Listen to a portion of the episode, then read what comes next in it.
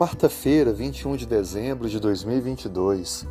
Nosso estudo de hoje fala sobre o juízo executivo. Em 2 Pedro, capítulo 2, do verso 4 a 6, encontramos o seguinte relato: Ora, se Deus não poupou anjos quando pecaram, antes, precipitando-os no inferno, os entregou a abismos de trevas, reservando-os para o juízo, e não poupou o mundo antigo, mas preservou Noé, pregador da justiça, e mais sete pessoas, quando fez vir o dilúvio sobre o mundo de ímpios, reduzindo as cinzas às cidades também de Sodoma e Gomorra, ordenou-as à ruína completa, tendo-as posto como exemplo a quantos venham a viver impiamente.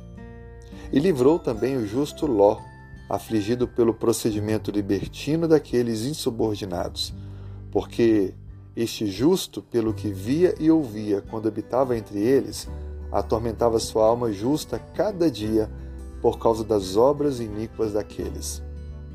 Esses relatos acabam de deixar bem claro para nós de que faz parte da justiça de Deus, ou seja, do caráter de Deus, a sua justiça.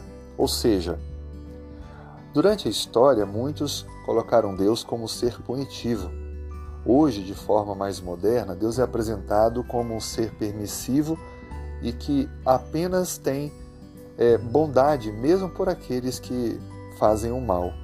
Contudo, a Bíblia deixa bem claro que desde o princípio Deus é justo. Ele manifesta seu amor, sua bondade, mas também exerce o juízo. Isso nos ensina que não é contrário ao seu caráter o exercício do juízo, mas ele confirma o seu caráter amoroso. Afinal de contas, é para reconhecer a fidelidade dos que são justos que ele precisa executar o juízo sobre os injustos. Assim sendo, o maior ato de graça de Deus foi a cruz do Calvário, aonde ele fez todos os esforços para alcançar os seres humanos. Nenhuma criatura poderá dizer que não teve oportunidade de salvação. Pelo contrário, Deus deixou provado para o universo que, de sua parte, nenhum esforço foi medido, mas todas as iniciativas tomadas para salvar cada pessoa individualmente. Assim sendo, aqueles que receberão o juízo executivo de Deus são aqueles que, por escolhas contínuas e repetidas, querem de fato isso não haverá desculpas ou qualquer transferência de culpa que é do ser humano para Deus.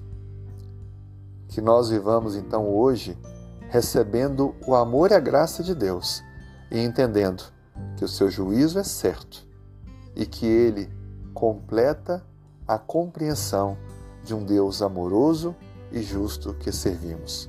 Vamos orar? Senhor, muito obrigado porque tu és justo. Muito obrigado porque a tua graça se manifesta a nós. Nós aceitamos a Cristo como Salvador.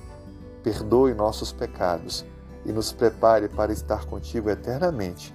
Oramos em nome de Jesus. Amém.